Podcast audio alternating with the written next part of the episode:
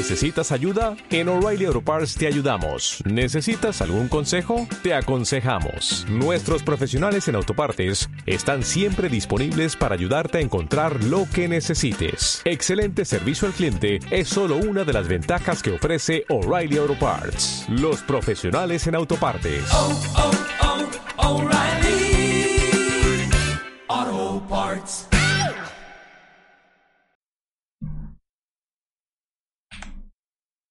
Hola a todos, bienvenidos a otro directo más aquí en el Twitch oficial de GG Foro. Hoy tenemos otra entrevista muy, muy interesante. Hoy entrevistamos ni más ni menos que al CEO de Existence, Adrián Gómez. Antes de proceder con la entrevista, tengo que decir que hay unas cuantas novedades. La primera es que también podéis escuchar este tipo de contenidos, este tipo de entrevistas o talk shows en iVoox. Tenéis el enlace en la descripción del propio perfil de Twitch. La segunda, como algunos lógicamente podéis ver, ya que estaréis viendo esto a través de una pantalla, eh, es que he cambiado un poco el setup. Como podéis ver, aquí hay una serie de cuadros, un canvas de los mapas competitivos del Counter-Strike Global Offensive. Eh, está Cobblestone, faltaría Vértigo, pero bueno, eh, estoy intentando mejorar poco a poco los mapas, me refiero al setup, perdón, para que esto se vea un poquito más eh, más vistoso a nivel visual, lógicamente, que quede un poco más bonito. Quedan todavía cosas por pulir, pero bueno, poco a poco vamos haciendo. También quería comentar que si queréis donar al canal, no hay ningún enlace directo de donación ni nada, pero podéis eh, enviar bits. Enviáis bits y simplemente saldrá la alerta que eh, recordamos que seguirán saliendo, pero no sonarán debido a que volvemos a una entrevista y no es plan que las alertas estén interrumpiendo en el caso de que salgan al, al entrevistado o, en mi caso al entrevistador. Eh, sin más, voy a ir entrando a la, a la reunión de, de hoy para la entrevista correspondiente. Quería empezar como siempre un poquito antes porque no no quiero no quiero no quiero llegar tarde, lógicamente es una cuestión de educación única y exclusivamente y que mientras estamos aquí vamos esperando vamos esperando a, que entre el invitado. Esto que veis aquí de error de Multiple Grid View Extensions. Bueno eh, pido un poco de disculpas porque la, en la entrevista del miércoles que éramos eh, yo y dos personas más éramos tres pues algún que otro fallo técnico en respecto a la parrilla del Google Meet que al final lo conseguí arreglar pero bueno ahora ya sé lo que hay que hacer para que se supone que se vea todo correcto y, nada, vamos aquí a esperar a que venga el invitado y también a unos minutos de cortesía. Y simplemente recordar eso, que también podéis escuchar este tipo de, de contenidos en iVoox, si tenéis el enlace en la descripción. Porque lo que hago es simplemente recortar el audio directamente, prácticamente desde que empieza la entrevista, si es un formato más, más radiofónico para el que lo quiera escuchar con mucha más calma. Eh, sigo recordando que las alertas saldrán, pero no sonarán. Y, nada, veremos qué nos cuenta hoy Adrián Gómez, porque la verdad es que puede ser muy interesante porque no lo tengo del todo seguro, pero es posiblemente, posiblemente Existence, si no es el club más antiguo a nivel de eSports en España, es uno de ellos, por lo cual hay muchas cosas que nos, que nos puede explicar y que nos puede contar que realmente pueden ser muy interesantes, tanto para el mundo amateur como para el propio mundo profesional. Así que, sin ir más lejos, vamos aquí esperar. Eh, si tenéis alguna, alguna duda, eh, siempre podéis enviar un, un email a info.ggforo.com. Si ponéis cosas por el chat, eh, no podemos asegurar que vayan a salir o que se vayan a, preguntar al, entrevistado en este caso. Pero bueno, se las ponéis y, puedo conseguir ver y que sea interesante en ese momento. Se lo, se lo intento preguntar sin ningún problema. Eh, Espero que hoy el micro se me oiga al volumen que toca y que se me oiga todo correcto. Eh, lógicamente vamos mejorando poco a poco a nivel, a nivel de audio y a nivel visual. Y en definitiva vamos a ver qué, nos cuenta Adrián Gómez. Y que nada, que bueno, poco a poco vamos mejorando la comunidad de GG Foro en general. Poco a poco va, va habiendo más contenido en el, en el foro y esperamos que lógicamente estáis invitados tanto a foro foro barra baja GG, que sería el Twitter, como ggforo.com, que es muy fácil registrarse y siempre que haya respeto y cordialidad podéis comentar en cualquiera de las secciones que vosotros queráis. Incluso em, por un error técnico hoy he vuelto he vuelto a activar la, la sección otros que si no encaja si vuestro tema de debate realmente creéis que no encaja en ninguna de las secciones que había hasta ahora siempre se puede poner en la sección otros y y ya está y no pasa nada. Siempre siempre que sea con con respeto y cordialidad se tiene todo cabida. Y en definitiva la verdad es que debo reconocer que estoy muy contento con con la compra de, en este caso, el setup del Canvas este, porque no, no me esperaba que fuera a llegar para, para hoy viernes, ha llegado justo hoy, eh, lo he podido montar y tal, antes de, de hoy, del directo, y espero que, que sea que un poco más ameno a nivel visual eh, el tema. Es cierto que la cámara no es la mejor cámara del mundo, con el tema de la epidemia que estamos viviendo, es muy complicado conseguir webcams y cámaras y bueno, en definitiva un montón, un montón de, de instrumentos, me refiero, de herramientas para este tipo de, de, de, trabajos y bueno, poco a poco iremos mejorando en este sentido. Espero que hoy a nivel de luz se me vea bien. Tengo un mini foco puesto, por así decirlo, así que espero que se me vea bien. Y, y nada, eh, bueno, de hecho creo que estoy haciendo un poco el tonto porque estoy mirando a la webcam de presentación cuando tendría que estar mirando a esta, efectivamente, que es la que ya se me ve ahora de, del propio Will Meet. Ahora mismo solo hay dos espectadores, bueno, el, canal es poco conocido, así que tampoco le puedo hacer gran cosa. Um, pero bueno, si escucháis esto en cualquier otro momento, por supuesto que bien seguro se podrá se podrá sacar muchas cosas positivas y, y un buen debate de bien seguro. No son las 5, a ver si, si aparece Adrián. A ver, a ver qué se cuenta. Mira, ahí está Adrián. Hola. Adrián. Hola, hola. ¿Me oyes? Perfectamente. Voy a Em, ponerme los auriculares. ah, vale.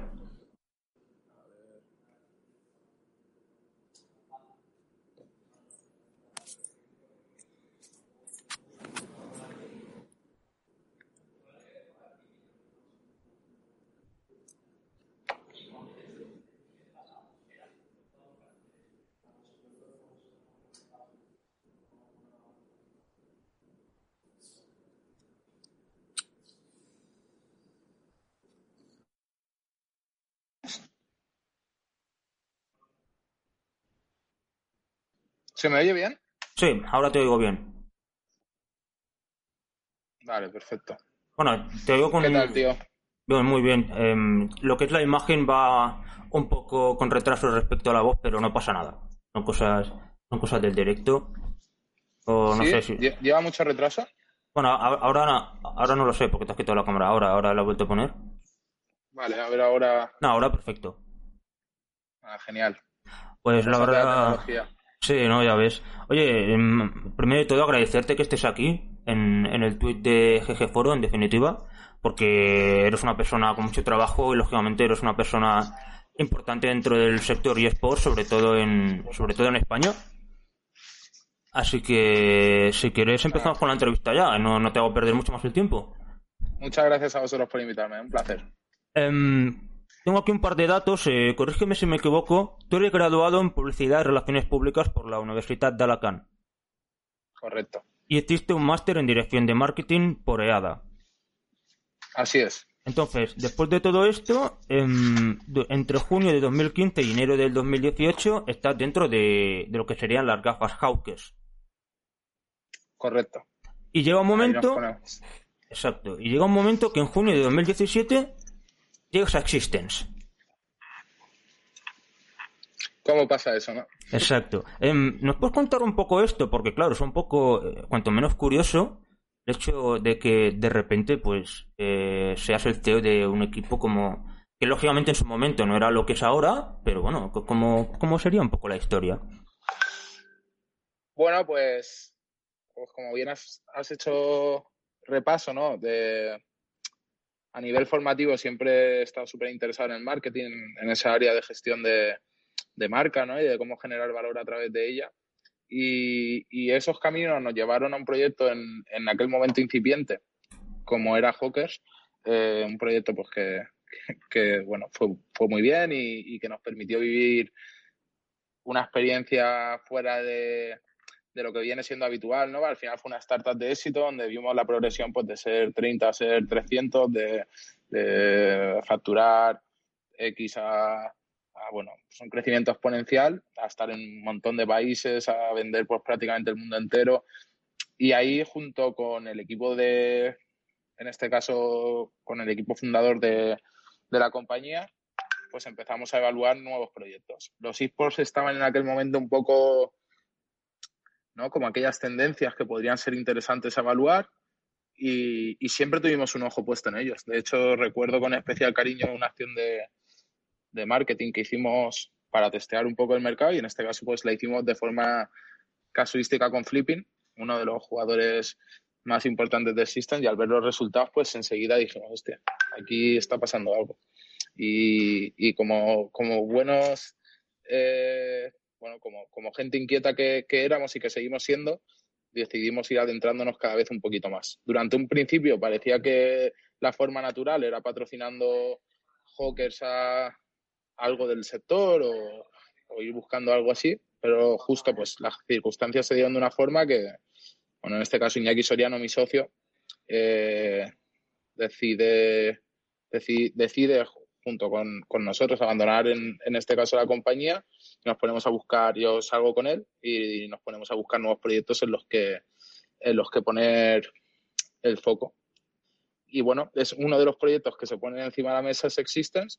Eh, no era el único, porque bueno, realmente lo que montamos fue un holding de, de, empresas y empezamos a buscar sectores en los que en los que poder invertir y en los que poder pues intentar generar valor. Nada, pues existe la verdad que fue uno más que poco a poco fue ganando peso, ganando peso y, y bueno, ya que estamos a día de hoy en nuestras oficinas, ahora las enseñaré un poco. Pero, pero sí, así llega, así llega. Claro, porque además, eh, y que conste también para los espectadores, yo, yo tengo la suerte que, de que tú participaras en un seminario, yo ser alumno tuyo, entre comillas. Por eso, lógicamente, tengo el contacto. Lógicamente, que las cosas no pasan por casualidad. Eh, comentaste que cuando llegaste a Existence, y esto más de uno lo sabrá, de repente eh, salieron, eh, salieron equipos como Movistar Raiders o Vodafone Giants. O sea, que de repente pensabais que, era, que ibas a ser el gigante y de repente llega un, una empresa gigante y, y, aparece. Claro, este, sí, sí. este shock me imagino que de repente dices, oye, me he metido en un, en un jardín. Quieras que no. Sí, la verdad que siempre digo que fue un bendito, un, un bendito error de cálculo, ¿no? Porque es cierto que en nuestra hoja de ruta ni mucho menos estaba estaban los escenarios que nos hemos encontrado luego en el día a día.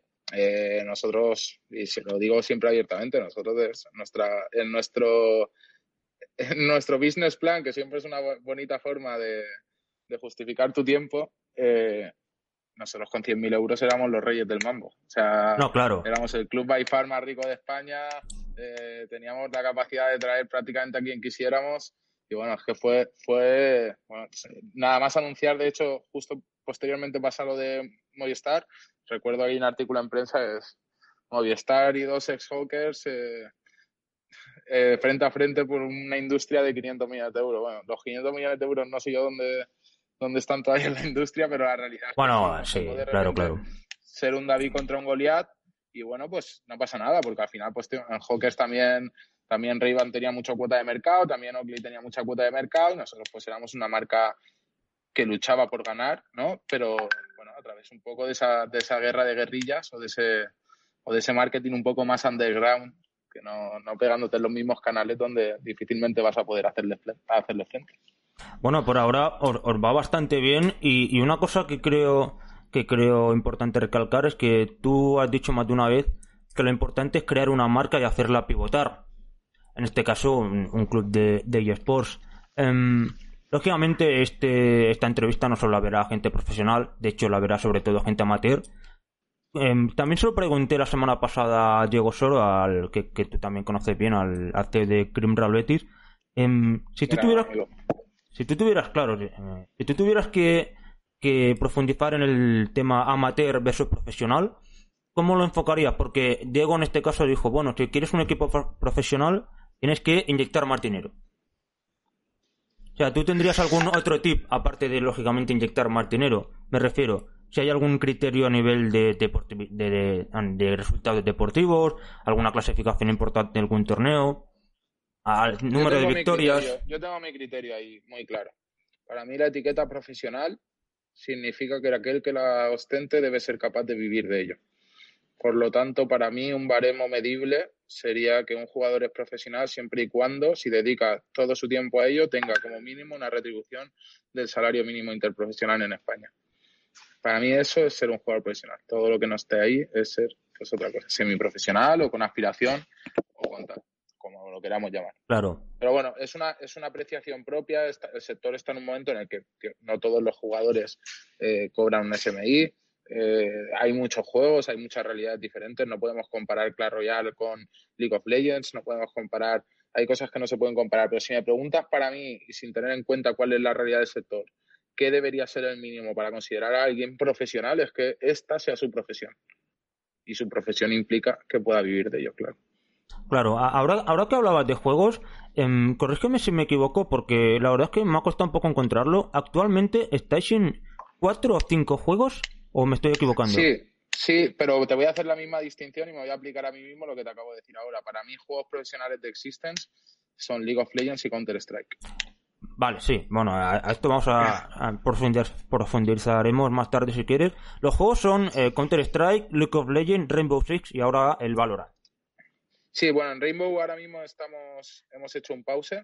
Eh, dentro de la comunidad, bueno, eh, nosotros todos los juegos que no estén por encima del SMI, como te decía antes, están dentro de la comunidad X6. O sea, el equipo se llama Comunidad X6, no se llama Existence. Para mí, todos los jugadores profesionales que estén en Existence tienen que estar en, el escenario que tú he dicho. Aquí tengo a, mi lado a Lembo, que nos podría decir, es, el, es el crack de, del staff de Existence que nos podría informar un poquito más sobre el tema de comunidad, pero es cierto que ahora mismo pues estamos, tenemos divisiones súper potentes en Clash of Clans, donde empieza dentro de poco la, la Liga Nacional, tenemos divisiones súper potentes en Clash Royale, eh, bueno, en varios, varias divisiones y un poco nuestra idea es que esas divisiones pues se vayan profesionalizando y pasen a ser existence cuando estén en un estado de madurez.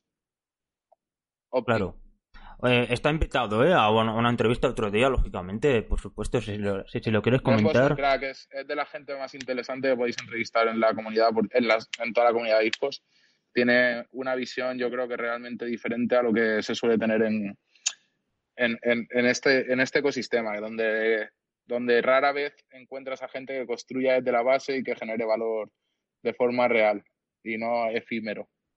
No, seguro, y además a, los números eh, se puede remitir. Últimamente el crecimiento de Existence, la verdad es que es un buen caso de éxito Em, eh, lógicamente, dentro de este crecimiento siempre está el, eterno debate, ¿no? Cómo generar dinero, las fuentes de ingresos, etcétera. Em, vosotros sois, entre comillas, pioneros porque fue Burger King quien eh, hizo una acción publicitaria, un, acuerdo en, ese momento em, con Existence. ¿Ha cambiado mucho el panorama desde ese entonces? Eh, me gustaría que fuera más rápido me gustaría que la evolución del patrocinio fuera más rápido porque creo que el sector lo merece. Eh, creo que al final sí que está costando un poco más de lo esperado que las marcas terminen de depositar su confianza. Si te paras a pensar, no hay tantas eh, para un sector como los esports.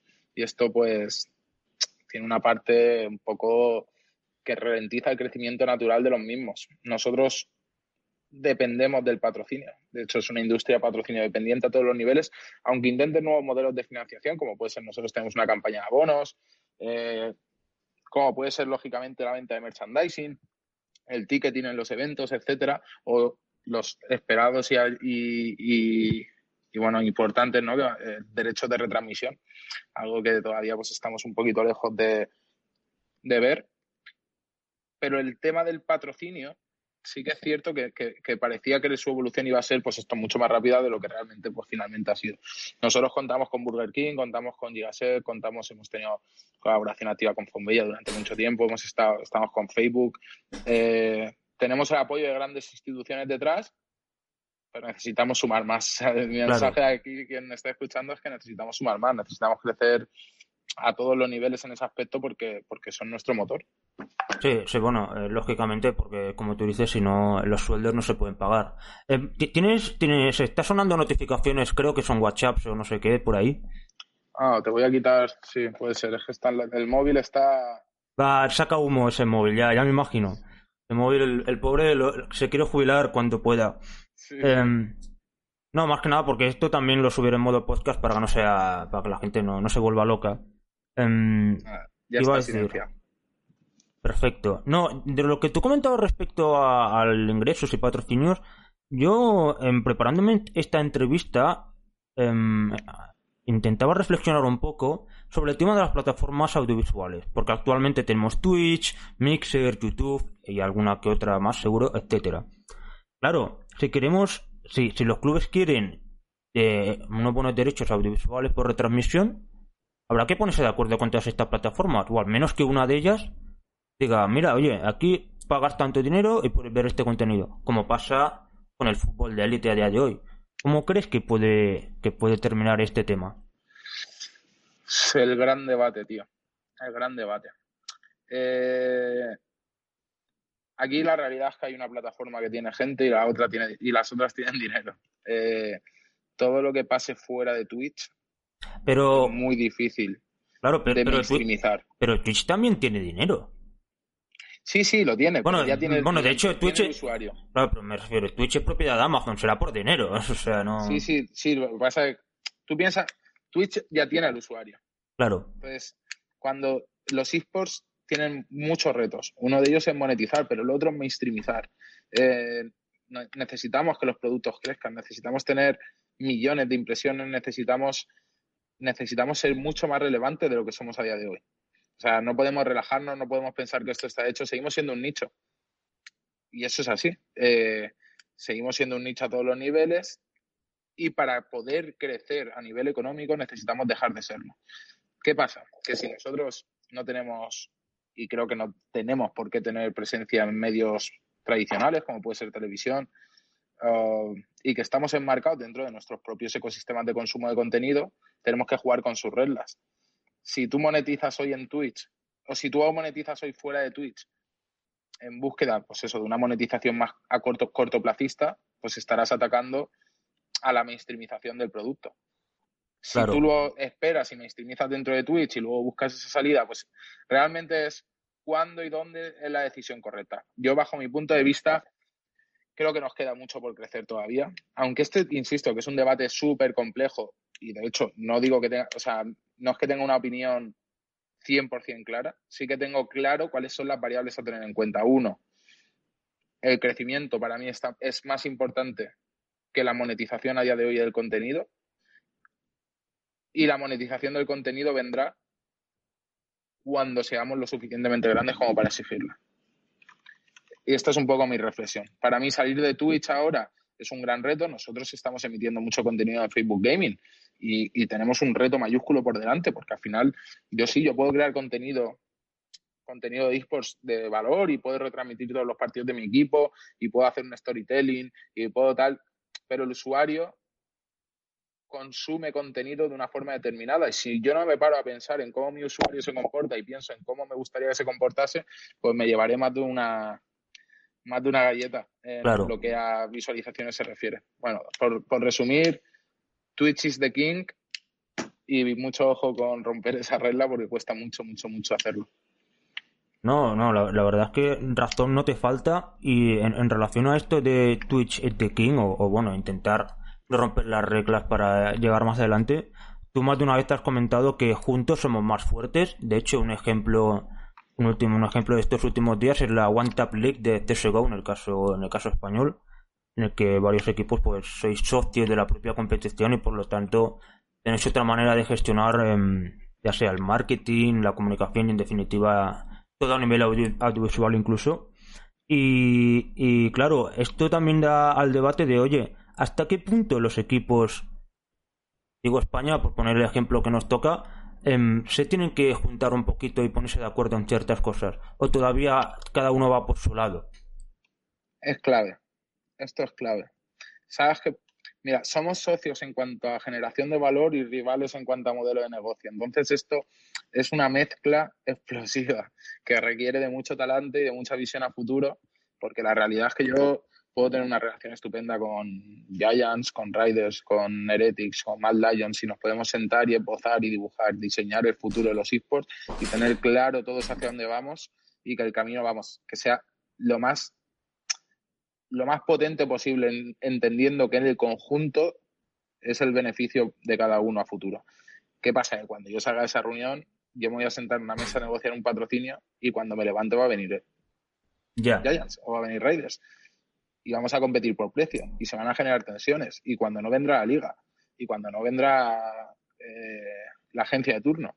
Y la realidad es que es muy difícil tener el talante de decir, tío, vale, nos estamos pegando por el dinero fuera, pero tío, no podemos perder el foco porque si no, a largo plazo lo tenemos reventado. O sea, no llegamos. Entonces, es, juntos o, o juntos o imposible es mi premisa número uno y mucho talante y largo placismo contra el cortoplacismo a nuestros modelos de negocio.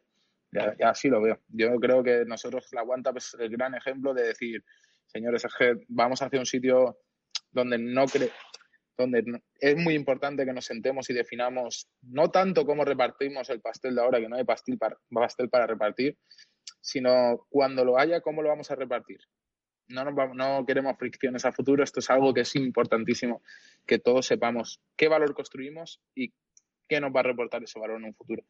No por nada, yo siempre pienso que los clubes vamos a ser empresas deficientes o, eh, o bueno, un break-even como objetivo, porque al final cuanto más ingresemos, más creceremos, más invertiremos, mejores condiciones tendrán los jugadores. Estamos muy lejos. O sea, aquí no hay burbuja. mucha gente dice la burbuja no la gente, estamos hablando de, jugadores, estamos hablando de estrellas que llenan estadios, que, llegan a un sitio y se cae un, evento. Estos tíos no están en su límite salarial. Ya te lo digo yo que no lo están a día de hoy. Tiene que crecer mucho todo. Pero para eso necesitamos ir juntos, ir a futuro y tener claro que estamos construyendo algo que va a permitir que ese, ese flujo económico sea rentable y sostenible para la industria. Para la industria, no para, no para un club, no para un jugador, sino para el conjunto de la industria. Claro, porque intentar reflejarse en una industria como por ejemplo el fútbol, el fútbol actual, el fútbol moderno, el fútbol de élite, mm, ¿crees que hay mucha diferencia respecto a este tipo de industria, respecto a los eSports? Creo que, a ver, hay diferencias notables, hay diferentes diferencias sustanciales. Si me preguntas, yo creo que los eSports como concepto global yo siempre digo que creo que es un término que se dejará utilizar en unos años. Es como para mí es como hablar de deporte, ¿sabes? Y, dentro del deporte hay muchas diferencias entre fútbol y badminton, ¿sabes? Eh, yo creo que en por la comunidad League of Legends eh, es la que más cerca está de llegar a un escenario donde las similitudes sean mayores que las diferencias. No pasa nada por decir, tío, pues es que la realidad sí, sí, claro. League y League of Legends son completamente diferentes y no están en el mismo punto de maduración, ni tienen, hay muchos requisitos que se tienen que dar, la mainstreamización del juego, la generación de comunidad, de base, eh, se tienen que dar, es como, como mezclar muchos ingredientes en una, en una coctelera y joder, pues alguno triunfará y otros pues se quedarán como juegos más aspiracionales y no moverán un mercado, igual que el badminton no mueve, siempre pongo el mismo ejemplo, cuando alguien se cabrea porque su comunidad no mueve, si pongo la portada esta vez de la petanca no se puede vivir, el chaval este que se hizo muy mal, pues lo siento, pues no se puede vivir de del Super Mario Bros. No, pues podrás vivir siendo creador de contenido. Es que es complejo, es muy complejo de resolver en una, así en una pregunta tan corta, porque claro, ¿qué son los esports? O sea, lo que un tío que genere contenido 100 horas al día y lo monetice de Twitch, ¿esos esports?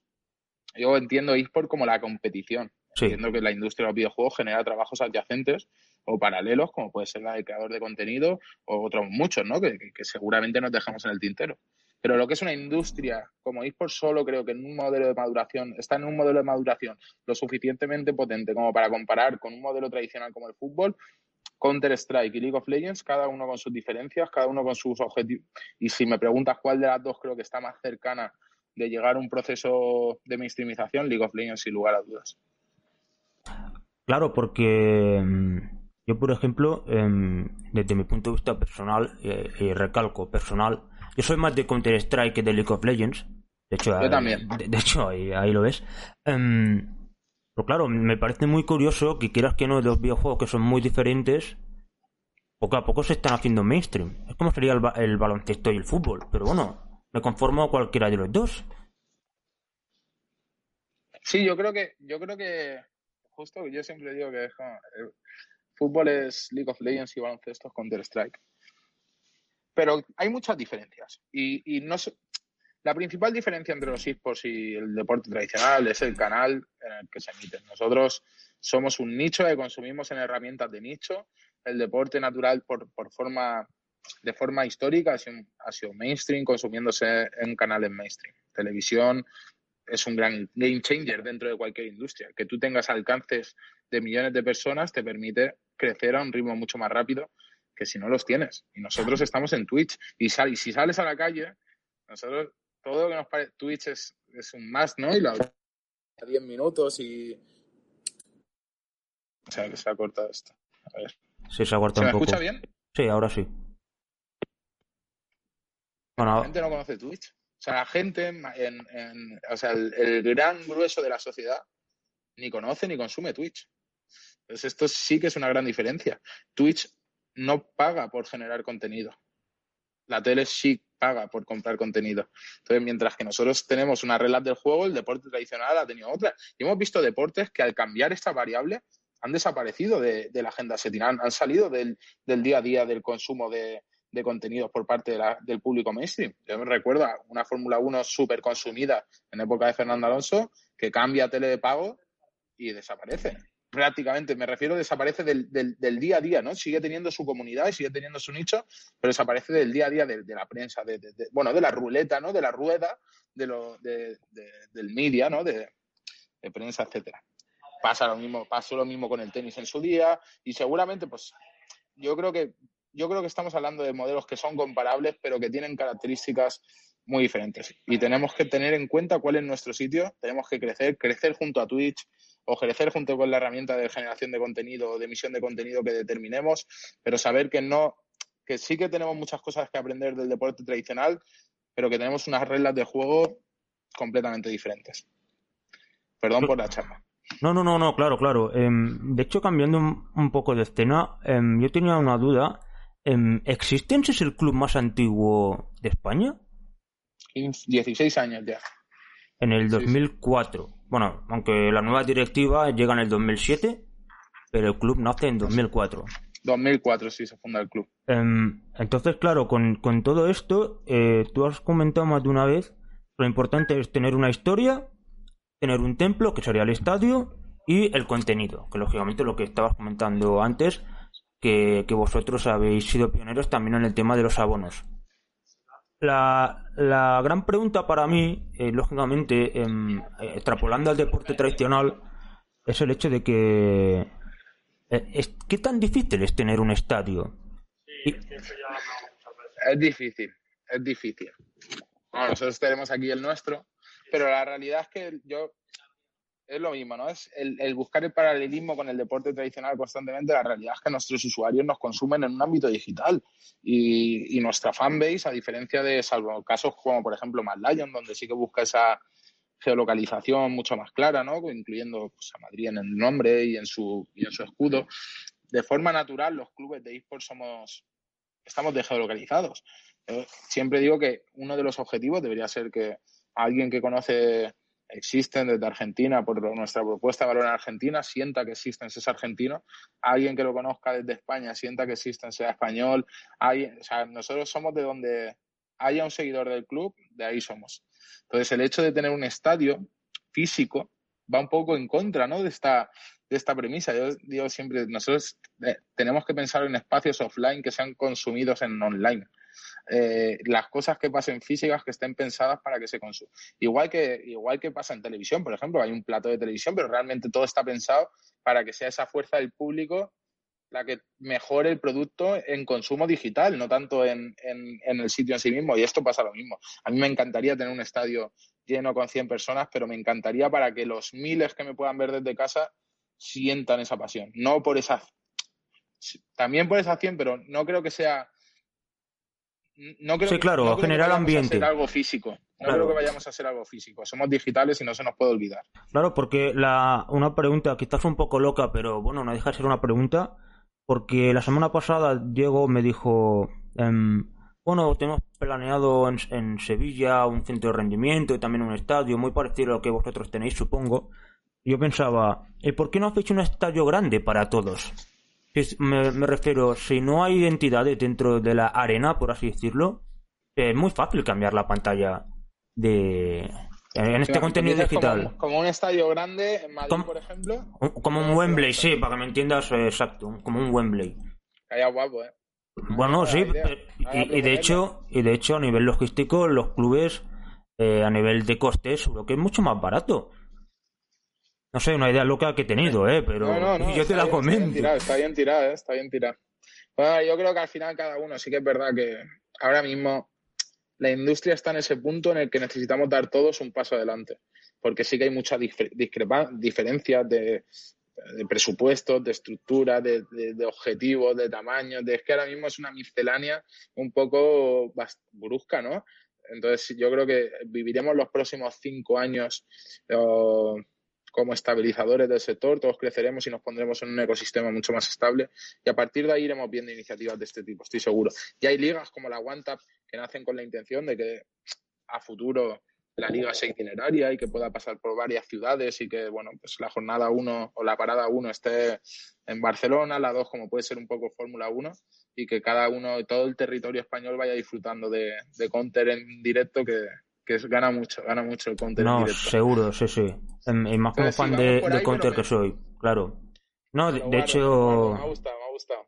No, de hecho este de la Aguantable que el otro día estaba en la Business Sports Live, que desde aquí les mando un saludo también, lo estaba comentando tanto Diego como Vodafone Giants, etcétera, todo el tema de cómo lo tenéis gestionado, la verdad es que es muy interesante este tema, entre comillas, cooperativo. No, no te invitaron. Ya, bueno, pero no pasa nada, hombre. No, todo el mundo puede ir, si no sería un caos esto.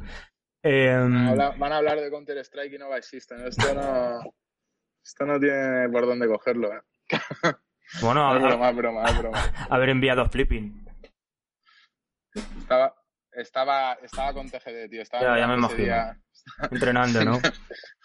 Em, un tema que lógicamente entra dentro de forma importante de los clubes es el tema de la cantera en el, que cual, en el cual tú eh, más de una vez te has hecho hincapié de que, de que hay mucho trabajo por hacer. Estoy obsesionado con eso. Estoy obsesionado. Em, eh, el otro día Diego me dijo que yo no lo sabía. Las canteras no cobran.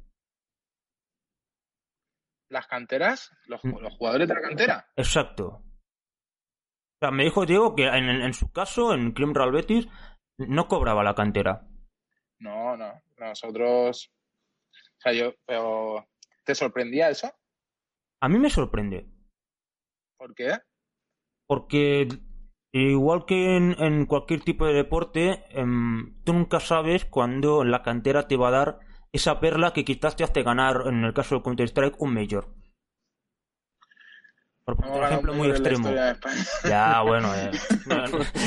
No estoy de acuerdo. No estoy de acuerdo. En el fútbol, en el fútbol te parecería raro que un canterano del Madrid bueno, es que de hecho este cobran.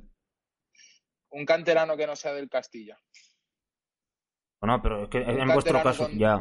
Sí, pero es que en vuestro caso la cantera es, que es, el siguiente escalón por debajo. ¿Cuánto, cuánto crees que genera? No, no, seguramente es deficiente. Eh, seguramente es deficiente. Eh, como, como si todo es deficiente, claro, no, claro, claro. llega un momento que la cuenta no te sale. Tienes razón. Pero es como en el, en el deporte tradicional también es deficiente. La cantera en los clubes de fútbol es una fuente de ingresos. Hay, ¿Cuántos niños hay en el Elche Club de Fútbol aquí? ¿Cuántos niños no pagan todos los años 500, 600 euros por jugar en la cantera del Elche? Pues todos los que pongan. Sí, claro. Luego hay un equipo que cobra, ¿no? Pero, pero la cantera de formación, yo, yo para mí los, que, los recursos que busco para la cantera es para el staff. La gente que entra a la cantera, igual que no les hago contratos, no les puedo, o sea, que no quiero ponerles una cláusula, mi única intención es que se formen. Mi único objetivo con la cantera eh, sería que ver a Declaran jugando en Tinqueso, ver a Vares jugando en Tinqueso, ver a Tiburón, que ahora pues no está jugando, pero que es es un puto crack y podría estar jugando donde quisiera, ver a grandes talentos salir y hacer, hacer futuro y favorecer el crecimiento. Y cuando salga uno, y cuando uno llega al primer equipo, que lleguen sintiendo muy claro y teniendo muy claro qué es lo que significa el escudo. Y eso, ese sentimiento por el escudo hay que inculcarlo. Esto no, tú no le puedes pedir a. Yo veo a Flipping y, miro cómo ve el escudo. Eh, me encantaría que eso fuera una SD, que yo se la pusiera a alguien en el chip, en el cerebro y, dijera, Dios, ya, lo siento, ¿no? Ya lo siento, eso, eso se hace, eso se hace a base de tiempo y a base de, hacer bien las cosas. Cuando digo que nos queda mucho por hacer es que sigo convencido de que, de que vamos, no hemos hecho ni un 5% de lo bien que, el proyecto requiere. Claro, porque eh, además, además como... Tanto, tanto por hacer y tanto por hacerlo mejor que es, o sea, para mí es anecdótico. Claro, porque sí, no, totalmente cierto. Además es un, un, factor de riesgo muy importante, porque eh, a mí me sorprendió la respuesta negativa de que no cobrarán porque, un ejemplo muy, muy básico, las canteras del Barça Madrid quizás dan dinero al Barça Madrid, pero no deja de ser un riesgo. Me refiero, estoy pagando unos costes logísticos para que quizás no me salga ningún jugador bueno en el futuro. Entiendo que a nivel de eSports esto es mucho más complicado y mucho más complejo, pero por eso decía que a mí, ni que fuera algo muy poco a nivel de cobrar, pero que ese riesgo valiera la pena. ¿Valiera la pena para quién? ¿Para el jugador? No, para el club, claro. Y es que ahí. Yo, alguien cobra cuando genera. Ah, en lo que sea donde sea, fuera de los esports, fuera de todo. Ojalá dentro de poco, como, se, como tú dices, los jugadores de, la, de Existen Black cobren y que hayan 300 más detrás. Eso, eso sucederá cuando consigamos darle la estructura, el tamaño y el valor suficiente como para alguien esté dispuesto a pagar por ello. Esto, esto es la regla del mundo. O sea, yo puedo tener una idea muy bonita y que sea, alguien me va a pagar por ella cuando sea capaz de defender que genera valor y esto en los esports es lo que más cuesta. Todo el mundo piensa que generamos valor muchas de las veces, tío, eh, es una de las cosas la que genera el valor para sufragar 10 que no lo hacen. Y esto yo creo que hay que hablarlo más claro. Yo, si yo puedo tener equipos de 10 disciplinas, la realidad es que me están pagando por LOL y Counter-Strike. Y, y, de la plusvalía que esos rosters me generan, sufrago las otras siete cosas que quiero, por las que quiero apostar. Lo que tenemos que conseguir es que cada cosa sea lo suficientemente potente. Por eso muchas veces digo, tío, yo a mi equipo muchas veces los junto y digo, ¿cómo podemos hacer que la gente, tío, que interactúen como locos, tío, que, que, que, pongan vamos X6, que pongan, tío, es tan poco el esfuerzo para lo que el sector lo necesita que me da hasta decir, no rabia, sino decir, tío, deberíamos ser capaces de transmitir lo importante que es esto que es un like, que es un retweet, que es una entrega, que es, que es lo estáis haciendo bien o lo estáis haciendo mal, pero no, no, no, muchas veces, no voy a hablar de mi caso, veo, veo grandes momentos de grandes cosas dentro del ecosistema súper importantes, de riders eh, metiéndose en un mail, en, en, en, el cual y en el closet. Y, y noto una falta de, de, de, decir, tío, vamos, o sea, vamos a hacer mucho ruido, tío. Vamos a que Movistar Riders, vamos, vamos Riders sea trending topic en Twitter. Vamos a romperla, tío. Porque eso es bueno para todos. O sea, es, no podemos, no podemos ser una comunidad pasiva. Y entonces, me, he, desviado del tema, me he desviado del tema, pero, pero bueno, no tanto. La idea, lo que, lo que te, lo que te iba comentando es que para mí es muy importante que cada vertical sea capaz de generar valor por sí mismo. La cantera, a día de hoy, es más una creencia que una realidad. Eh, la realidad es que no es sostenible. Entonces, yo creo que estamos queriendo replicar modelos con un nivel de profesionalización por encima de lo que el sector se puede permitir. Claro, y además todo esto teniendo, contando con que solo hay un roster por cada por cada videojuego. Si nos pusiéramos a hacer malabares con jugadores dentro del propio equipo titular sin tener en cuenta canteras, lógicamente a nivel de costes ya se dispara y es una utopía claramente. Pasa una cosa em, muy rara, yo, yo que no vengo de los equipos, eh, pasa una cosa muy rara, en ningún deporte que juegan cinco solo hay cinco en el equipo. Exacto. Esto no pasa en nada, en ningún sitio. Bueno, aquí sí, nosotros lo intentamos cambiar, hicimos un roster de siete, no salió bien, pues es que es complejo. ¿eh? Eh, creo que va a ser algo que cambie, estoy convencido que dentro de diez años ni de coña, ya estamos viendo casos de un montón de jugadores que tienen que tomarse un tiempo. Sí, el caso de fue Astralis, eh, no me acuerdo ahora el jugador. Sí, han, habido, han habido varios, solo eh, con Face y tal. Eh, es lógico, es que no paran de viajar, tío. No paran de viajar, no paran de jugar, no paran de competir todos y todas las semanas. Todas las semanas hay un Face Astralis, todas las semanas hay un NIP Fanatic, todas las semanas hay. Eh, y cada uno en un sitio. Ahora, bueno, ahora por las circunstancias que tenemos, pues, pues no tanto, pero, pero, pero es una locura, tío. Es una locura. ¿Cómo no hay cambios, tío? Imagínate. Bueno, yo, creo que eh, precisamente allí las canteras van a entrar van a entrar en, en acción como Dios manda. Porque además lo tienen interiorizado las estrategias. Esperemos que sea así, esperemos que sea así. Yo de momento. Bueno, es, tiene que ser así, no, no, hay, no hay escenario en el que no sea así. Um, de tiempo. Seguro. Estamos llegando a la recta final de la entrevista. Em, solo me queda un pequeño tema por comentar respecto a esto de las canteras. Em, ¿Qué tal crees que podría ser un encaje con otras competiciones más amateur? Me refiero, a la cantera de Existence no necesariamente. Sí, pero, por ejemplo, jugando la segunda división del VP. Claro, pero no me refiero a nivel tan profesional como el VP, sino otra competición. Más que nada porque así puedes eh, practicar estrategias y tácticas de una forma más relajada que les podría lógicamente pues, practicar en la LVP, en la segunda división o donde sea. Me refiero a bajar todavía un escalón más a nivel ¿Todavía más? Sí. Pero sobre todo porque el entrenador esté relajado y decir, oye, pues haced lo que queráis, pero quiero que esto salga bien. Bueno, tienen.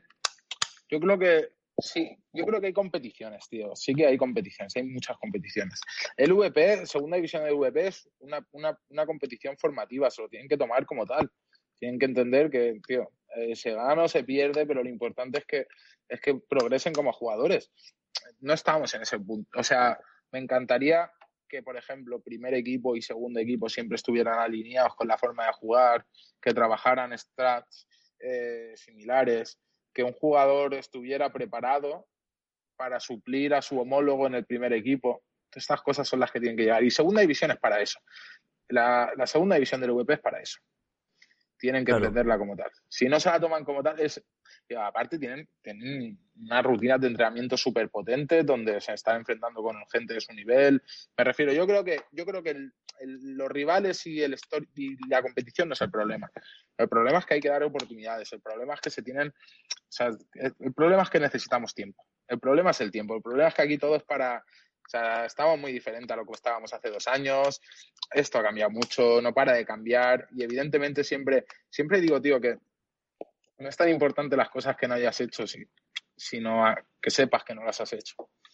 No podemos, no podemos ir a una marcha no podemos dibujar, sentarnos, dibujar cómo sería el mundo perfecto y hacer así, porque aplicarlo y llevarlo a cabo conlleva mucho esfuerzo, muchos recursos. Las compañías tienen un límite de, asumir. O sea, si nosotros mañana tuviéramos la caja con, dinero infinito, eh, lo. Pero hay que entender cuáles son las prioridades de evolución, saber que no todo está perfecto ni lo va a estar, nos van a quedar muchas cosas por desarrollar. Yo creo que sí que es un riesgo un poco del sector muchas veces tiende a eso, ¿no? A idealizar de, hostia, ¿cómo sería el escenario perfecto? O sea, ¿cómo estaría todo genial mañana? Y yo creo que hay que ser conscientes de que todo va súper rápido, de que, de que movemos los recursos que movemos, que no somos ni el Madrid ni el Barça, movemos los recursos que somos capaces de mover socialmente. Si nosotros mañana tuviéramos en vez de 100.000 seguidores en Twitter 100 millones, todo iría mucho más rápido, ¿no? Todo iría mucho más rápido. Es, eso es lo que marca un poco qué cosas se van atajando, cómo, cómo decidimos, oye, vamos a hacer una cantera, dibujamos lo que sería una cantera perfecta y este es el 100, pero podemos hacerla al 5%. Nos queda un 95% por crecer. Lo sabemos que, tiene que ser así, pero es que no, o sea, es que llegamos hasta aquí. No claro, es comprensible. más. Sobre todo que es que es un sector muy difícil, muy difícil. Es uno de los sectores más difíciles. Yo digo, tío, nos costaba muchísimo menos vender muchísimas gafas en Hawkers que, que sacar adelante un proyecto en eSport porque, porque no, no hay un modelo de negocio claro. Eh, estamos pivotando constantemente, buscando si es a través del contenido, si es a través de, las redes sociales, si es a través del email marketing, si es a través de dónde estamos siendo capaces de generar valor. Hacemos cosas para las marcas que no van acordes a, nuestro storytelling o a nuestra actividad diaria solo para poder generar economía, de luego destinarla a otro, a otro pivote completamente diferente, no conseguimos alinear que lo que sea importante para la marca y lo que sea importante para el club sea lo mismo. Eh, tenemos grandes retos por delante, grandes retos, grandes retos. Si sabemos todo lo que nos queda, nos queda, no, sabemos todo, yo no sé todo, o sea, pero, pero sí que tenemos identificado que, que hay muchas grandes áreas de mejora, muchas grandes áreas.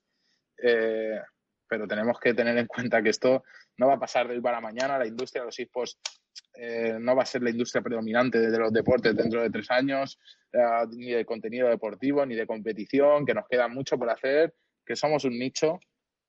Y somos un nicho, no se nos puede olvidar que somos un nicho, creo que es un gran riesgo que pensemos que somos mainstream, porque se nos olvidará que nos queda mucho por luchar y eso, eso no puede pasar. Tenemos que seguir dando guerra desde abajo, sin hacer mucho ruido y sin que nos vean venir.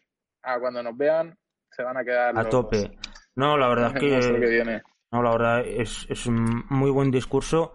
Y haciendo paralelismo con las gafas, es que gafas de sol, ¿cuántos años a nivel histórico se están vendiendo gafas de sol? O sea, esto, por así decirlo, Existence, em, Existence existe, valga la redundancia, desde 2004. Entonces, a ver, ah, pero, no, tiene nada que ver a nivel 2004, histórico. durante muchos años fue un o sea, fue algo mucho más pequeño que lo que es. sí, sí, estamos hablando de estructura. Era impensable en 2017 que ibas a tener una estructura de 800 metros cuadrados con cocina, eh, una esta... esto no, no lo podían ni ver venir. Y vamos año a año, tío. Esto año a año. Año a año cambia mucho. Y pasa que nos quedan muchos años por delante. A mí lo que me da muchas veces es que corremos antes de andar. Y, y para mí es súper importante decirlo a todo el mundo, a mi equipo, es que es que es importante que entendamos dónde estamos, tío. Porque si no, las, la generación de, de falsas expectativas puede ser uno de los grandes hándicaps del sector. Mm, de... también puedo seguir diciendo el discurso de, nah, we are going to get, to get fucking rich with this, you know, uh, claro. Lamborghinis y, y, y, tal. Pero, pero bueno, yo soy más partidario del otro discurso, de que nos queda mucho por, por trabajar. De hecho, ya que, ya que estás comentando esto, porque estamos finalizando la entrevista, si quieres dar algún algún algún consejo o algún tipo de ánimo a eso a esas personas que quieran entrar en el mundo de los esports o crear un propio club ¿qué le, qué le dirías? Si van a crear un club, qué ánimo.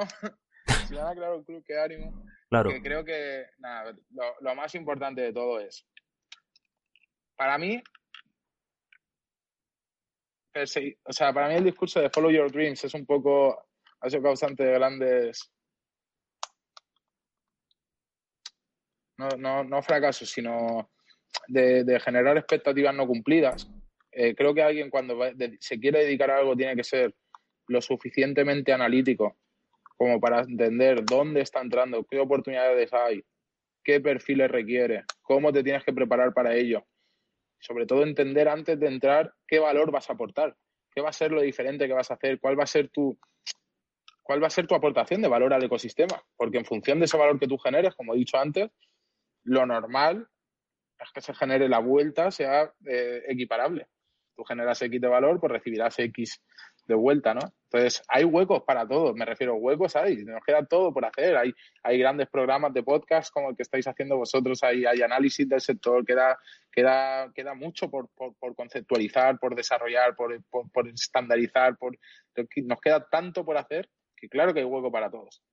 Eh, Sí, sí, dedica tiempo, dedica tiempo a, a, no ser un fanático del ecosistema y a entender cuál es tu propuesta de valor y qué vas a hacer para llevarla a cabo.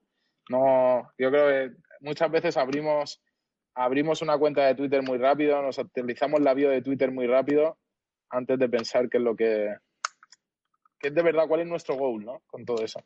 Así que nada, mucho ánimo a todos, pero análisis, mucho análisis, mucho parar a pensar y, y bueno, eh, y a entender que esto no es, no es, no forma parte de la cultura del pelotazo, que en ciertos aspectos no sé por qué parece atraer. Sí, bueno, es algo muy humano. Sí, sí. Sí, el sector de los esports lo, lo, atrae bastante. Ah, voy a crear un club, voy a pegar un pelotazo, voy a, no sé. no, claro, está claro. Sí, está claro que hay mucha piedra que picar, como dices, hay mucho trabajo detrás. Em, y la verdad es que muchas gracias por, por estas palabras. Te bien seguro que, a muchos les, va a servir tarde, tarde o pronto. Y, bueno, eh, nos quedan unos 30 segundos. ¿Queréis decir algo más? Eh, esto tampoco es que sea muy conocido ni el Twitch ni el Evox donde, se, donde lo voy a colgar también. Esto yo creo que será. Este tipo de contenido lo verá gente de aquí dos años, porque como tú dices, esto va, va muy lento, va a paso de caracol, pero bueno, no deja de ser contenido para generar debate y aprender, eh, quieras que no. Así que si quieres decir algo más. Nada, por mi parte, nada, por transmitirte muchas gracias por la invitación, que, estas iniciativas molan y que, mucho ánimo para seguir con ellas a muerte. Eh, los éxitos vienen picando piedra, o sea, los números vienen picando piedra y, bueno, estáis, estáis haciendo un buen trabajo, así que enhorabuena. Eh, muchas gracias. Bueno, al resto, a los que nos escuchen ahora o en el futuro, que os esperamos que dejéis vuestro, que sigáis a las cuentas del sector si os gusta de verdad, que dejéis vuestros likes, que deis retweet, que interactuéis, que, que, deis ánimo a la gente que, está dentro y que os lo den a vosotros también, porque esto nos cuidamos entre nosotros o va a ser o va a ser mucho más lento. Así que disfrutemos de lo que tenemos, que no es poco. Nos estamos dedicando muchas personas a, nuestro sueño y para que muchas más lo podáis hacer, eh, tenemos que ser tenemos que ser uno. Esto no, no nos puede mover nadie. Y nada, por mi parte eso es todo. Pues muchas gracias por las palabras y, lógicamente estáis invitados a, a, GG Foro, tanto a nuestro Twitter también, foro barra baja GG. Y, bueno, simplemente que tengáis mucho éxito. No, no me queda otra. Pues muchísimas gracias y un placer. Un placer. Voy a colgar a la llamada y me voy a despedir a cámara, así que espero que vaya todo muy bien, ¿vale, Adrián? Un placer. Muchas gracias, chicos. Chao. Muy bien.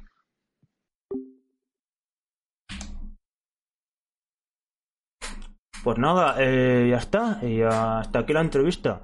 Espero que os haya gustado, espero que todo a nivel técnico haya ido bien. Y seguramente en los próximos días también subiré la entrevista eh, en modo más podcast en iBox para que la podáis escuchar detalle también. Tenéis el link en la descripción, como, como comentado al principio del directo y nos vemos la semana que viene que la verdad no sé con qué con qué contenido tengo todavía estoy intentando planificar alguna cosa.